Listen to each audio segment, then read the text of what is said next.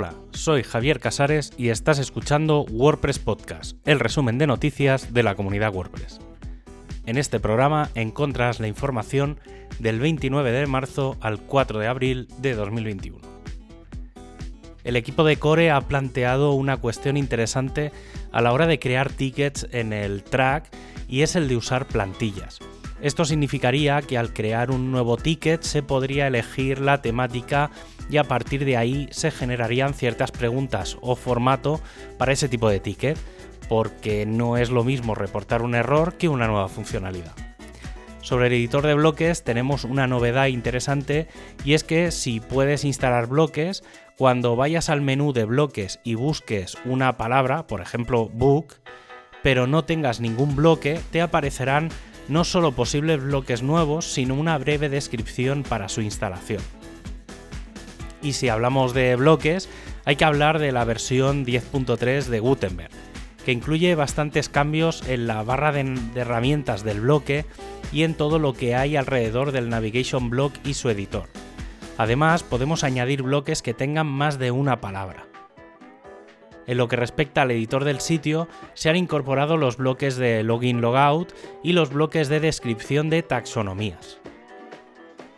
Por cierto, ya sabemos en qué fecha conoceremos si el Full Site Editing se incorporará o no en WordPress 5.8. Será el 27 de abril.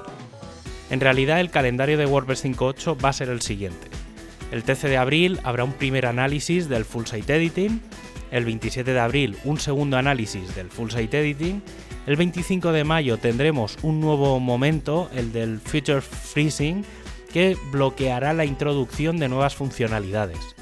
Y el calendario habitual de la beta 1 el 8 de junio, la release candidate el 29 de junio y el lanzamiento general para el 20 de julio. El grupo de CSS sigue trabajando en la normalización de nombres y tras varios elementos se plantea ahora la barra de herramientas superior.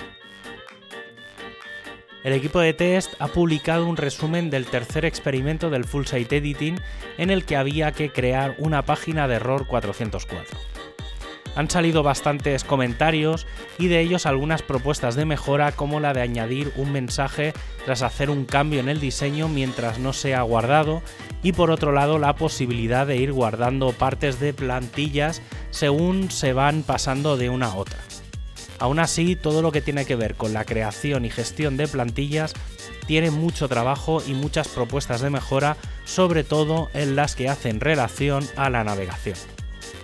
El resto recae en la experiencia de usuario, ya que sigue siendo algo complejo de entender para aquellos que no han usado el sistema previamente y en hacer pequeños cambios y mejoras en detalles que se van encontrando aquellos que están ejecutando los experimentos.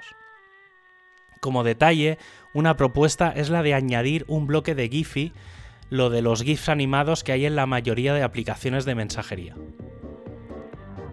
el equipo de diseño ha lanzado una primera versión visual de lo que sería el futuro directorio de patrones.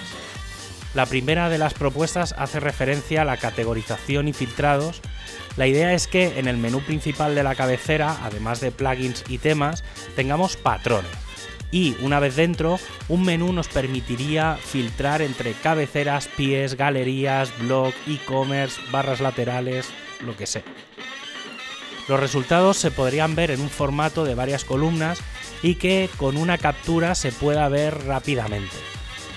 Al pasar el ratón por encima podríamos marcarlo como favorito, además de encontrar algo más de información en una pequeña frase y un botón de copiar que nos permitiría copiar el código y pegarlo en nuestro WordPress.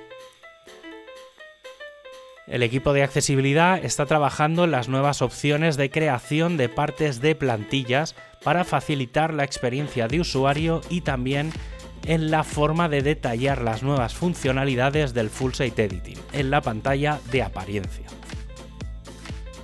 El equipo de training ha hecho una revisión de la lista de deseos de temas. La lista tiene alrededor de 50 posibles cursos, la mayoría de ellos de nivel básico y con falta de nivel intermedio y avanzado. Además, se han publicado varios workshops nuevos y hay varios pendientes de revisión y publicación.